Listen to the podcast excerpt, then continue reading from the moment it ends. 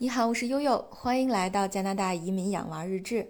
啊，本来啊这期节目是准备昨天录的啊，但是一方面觉得哎再等等看还有没有新的内容，丰富一点儿。呃，然后另外一个就是确实昨天实在太忙了，大家从题目就可以看出来了哈，这个到底是谁打了疫苗病娇又无助呢？呃，是我们家的大洋同志啊，就是孩子们的爸爸。呃，在呃多伦多当地时间周二下午四点来钟，他去打了，呃，在北美这边疫苗的第一针，啊，所以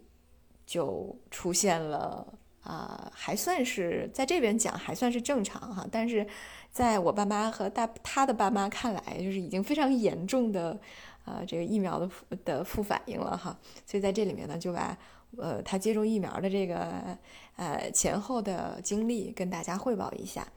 呃，之前呢有跟大家提到哈，在呃八月我们刚刚结束呃隔离的八月六号，我带着奥斯卡去打了他的这个第一针疫苗。在安省这边呢，十二到十六岁的小朋友是只能够打辉瑞的。那么成年人呢有两种选择，一种呢就是打辉瑞疫苗，另外一种就是打那个莫德纳。那么在他接种以后呢，当时护士也有提醒哈，说孩子这边呢正常的副反应就像我们拿到的这个呃疫苗提示单上写的一样哈，比方说会有接种位置的红肿、疼痛，然后会感觉到疲劳困倦，啊，会可能会有头疼、肌肉关节酸痛，啊发冷，还有可能会发烧，但是通常讲呢。啊，第一季发烧的比例并不大啊，第二季可能会有。对于成年人来说，数据比较多了，第二季可能百分之，呃，这个这个辉瑞还好哈，像莫德纳百分之八十的成年人都会发烧啊。当然，在美国和加拿大的极少的案例里面，也也有报告说，这个青少年接种的时候呢，特别是男孩子。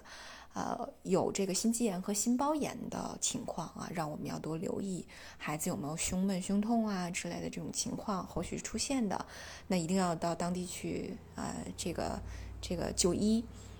啊。我记得当时那个护士特别逗，他跟我说，他说：“哎呀，这个还是会有极少数的个案哈，感染心肌炎、心包炎，但是呢，心肌炎和心包炎是能治的呀，所以还是打疫苗吧。”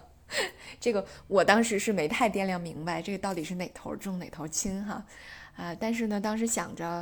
啊，也许九月开学的时候，奥斯卡能够回到学校去啊，过正常的这种学校的学习生活，所以当时有这样的一个期望，那就打吧，啊，因为周围的孩子啊，这个包括邻居啊，还有当地的朋友都会都会很关注，就是，呃，你们家有没有这个 fully vaccinated，有没有都接种过疫苗？那么这个事儿呢，确实也是在呃九月底呢，也会成为一个安省的一个正式的日常。啊，昨天呢，这个省长也是在新闻发布会里面也讲，他们现在考虑呢，在九月二十二号推出这个安省的健康码，就是疫关于疫苗的健康码。呃，接种两针疫苗以后呢，你会得到一个呃二维码啊。如果进入非必要场所，比方说餐厅啊、健身房啊、影院啊。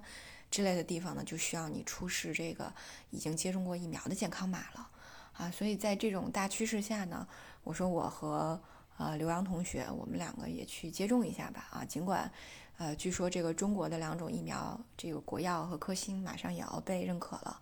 但是我们觉得还是啊各方面的原因吧，一方面是疫苗护照，另外一方一方面呢，因为德尔塔变种嘛，呃，这个普遍评价说。呃，北美这边的几个疫苗的效果还可以，大家之前可能有听说哈，这个呃辉瑞呢是有效性明显降低，从百分之六七十，我记得这个数据如果无误的话哈，是从百分之六七十降到了百分之三十几。那莫德纳的还好一点，就是降到百分之六十几，哎，所以这就导致了大洋同学呢，昨天一下就那个就周二去打打疫苗的时候就玩脱了，啊，人家问他说。那个你你那个你可以有两种选择吗，你选哪个？他说我要选莫德纳。啊，在我很多朋友看来都觉得，哎呀，你们这真的是那个呃有有点有点玩脱了。为什么呢？因为在刚刚就安省这边刚刚能开始打疫苗的时候，呃，大家几乎都是在网上盯就是蹲点儿的那种去找辉瑞，哪儿有辉瑞去打辉瑞。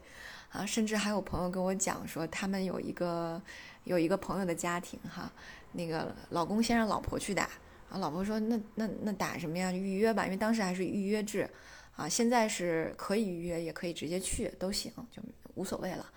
啊，当时预约制的时候呢，给他老婆预约了一个阿兹利康，啊，这个小土豆特鲁多也是打的阿兹利康，但是大家都觉得阿兹利康这个安全性还是。这个存疑的哈，特别是有很多什么血栓的病例啊之类的，所以，呃，然后完了，这哥们儿自己呃跑到了一个很远的地方打了辉瑞，然后就很多那个朋周围的，就是他们就知道这个事儿的人都在都在呃，就是拿这个事儿作为一个谈资，说你看看这个塑料夫妻情，是吧？所以大家可想而知，就当时如果能蹲到一个辉瑞。呃，有多么的难得，就是如果就我甚至还有朋友说，那实在不行我就混打吧，那我我给混打的数据做一些贡献，然后他们就呃去了那个诊所，就是本来标着是那个莫德纳的诊所，结果没想到去了之后那天正好是辉瑞啊，他们就特别高兴。啊，所以现在就是那个大洋同志突然选了莫德纳，大家就觉得哇，你有点任性啊，因为莫德纳的可能据说是剂量比较大。就会大一点，然后，呃，药效比较猛，呃，第二针百分之八十都会发烧哈，更何况，其实，在真正意义上，它已经属于第三针了。那么可能会有朋友问哈，说那在国内打了疫苗，在国外能不能打？呃，当时在奥斯卡接种疫苗的时候，我也问过这个给奥斯卡接种疫苗的护士，啊，我说你们有没有类似的病例？呃，这个案例啊，我们能不能混打？因为我我在二月份已经打过了第二针了，那到现在。又已经半年了，那护士跟我讲的就是说说，他说我我个人认为，啊，当然这个不能作为医嘱了，但是我个人认为，呃，没关系。这个呢，因为你在国内打的这种，呃，灭活疫苗呢，就相当于是你的身体已经认了一次，啊，这个死掉的这种病毒的外貌是个什么样，啊，这就相当于你已经得了一次。他说，虽然说可能这个。呃，诊断上从这个抗体上肯抗抗体抗原上肯定是不一样了，但是从身体来讲，它就有点像你已经得过一次了。那你得过一次已经康复半年了，再打疫苗又有什么所谓呢？他说我觉得问题不大。他说当然了，他说这个呃最好你再咨询一下你的医生哈。啊，我说好吧。然后因为因为这个护士是个华人，然后最后我走的时候他叫住了我，他说哎呀，如果你要是想打的话，你不要说你之之前在国内打过哟。因为现在还没有开放第三针呢，哦，我说好吧，谢谢你。他说，嗯，因为很多在当地打的都不能说自己前面已经接种过了，那否则的话，就是还是要等相关的这个官方的说明出来才能，呃，这个做接种哈。啊，你这个要自己权衡。我说好吧，啊，所以这个，呃，昨天我们就作为也是不能说是最先吃螃蟹的吧，但是。嗯，也也有一部分的这个实践性哈，给大家去做个实验，看看我们打的情况和效果怎么样。呃，本来呢，这个大洋同学在周二接种完了之后，周二晚上就出现了非常典型的就 COVID-19 arm，就这边有专有名词哈，这个我还是听我以前的同事说的。他说，因为他接种完了第九天，手上鼓了一个好大的包，就接种的那个位置鼓了一个好大的包。他上网搜了一下，才发现这居然有个专有名词，就叫新冠新冠手臂。啊，当然，你如果只是单纯的疼痛，也可以这么叫哈，就是这个是非常典型的，就大家都会出现哈，包括有时候国内接种的那个同志们也会有这种情况，这种表现也很正常。对，但是到第二天睡醒了之后，他的胳膊就变得完全疼到完全不能动，于是奥斯卡就开始管他爸爸叫杨过啊，因为他不能用他的左手了，杨过是左手吗，对，特别有趣，嗯。我们就一直叫他说杨过吃饭啦，杨过喝水啦，杨过吃苹果，啊，那杨过一直表现的病娇又无助啊，躺在床上哼哼，哎呀，各种可怜。但是呢，很快你就发现，其实他是在撒娇。为什么呢？因为昨天下午，就是周三下午的五点钟，也就是他在接种了疫苗的二十四小时，啊，就开始正式进入了典型的副反应，就是发热，啊，就是你完全看他就已经完全没有。没有心情跟你在撒娇、装装无助的那个小可怜样子，完全没有了，就实在太难受了，有气无力。呃，他自己讲就是非常疲惫，然后眼睛也睁不开，一直睡，一直睡。那体温呢也一直在往高一走，不太规则的给他量了几次，反正最高的是三十七度八，但是我觉得没有量化的数据可能会更高一些啊，因为他有的时候更难受一些，更高一些。到了吃晚饭的时候，因为有很多朋友关心说，哎，大洋打针怎么样了？我就跟他说啊，已经发烧了，啊，那个浑身疼痛啊，大伙说啊，挺正常的，就是所有这边的朋友听到都是啊，非常正常，打莫德纳发烧非常非常正常。啊，于是呢，我就在大家的指示下给他开始煲鸡汤啊，打果汁啊，啊，让他喝牛奶啊，就这样子。啊，然后这哥们儿，呃，在喝鸡汤的时候跟我说，他说我已经觉得无力到，呃，就像要从这个椅子上出溜下去的那个感觉，就非常难受。因为我和他都差不多有很多年没有发过烧了，就像一个流感的重感冒，一下就。把你击倒了的那个感觉，就完全是一个重感冒的症状，很难受。对，然后这这个事情到昨天夜里凌晨十二点多的时候达到了一个高峰，就他实在受不了了，于是就只好吃了这个普罗西痛的去痛片儿。然后用他自己的话讲，就是世界一下就觉得哦，好轻松了，呃，很快就不觉得疼了。然后体温，因为有普罗西痛的成分嘛，也也开始下，体温也开始这个呃下降。呃，然后慢慢的他就觉得哦，好舒服呀，啊，又有咖啡，那个药里又又有咖啡因，所以他就觉得哦，好舒服呀。于是，一宿白天也睡够了哈，一宿也没睡。对，然后就呃自己看了一晚上的巡回检查组。啊，今天早晨奥斯卡又打趣他说：“爸爸，我发现这 COVID-19 arm 就这个新冠手臂，啊，这个只要用左手举着手机看一晚看一晚上电视就好了。”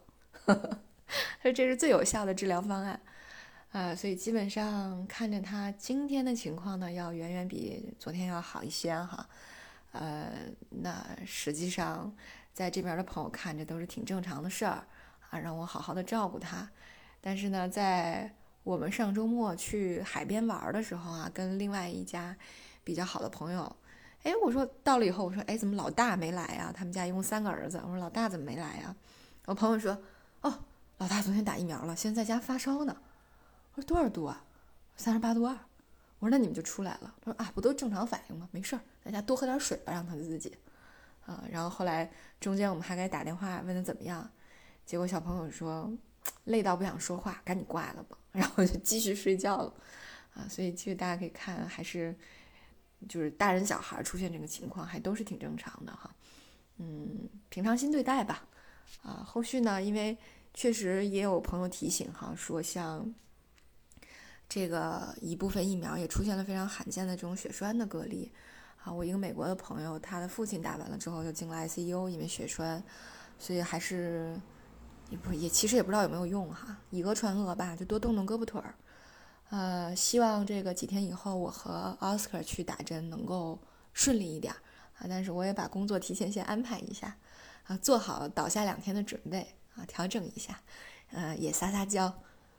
希望是这样吧，哈，希望能顺利的度过。啊，当然呢，昨天还要表扬一下奥斯卡同学，就是在我非常忙碌的这个照顾爸爸、做饭，然后收拾各种家务的时候，奥斯卡居然陪着小珍珠玩了很久，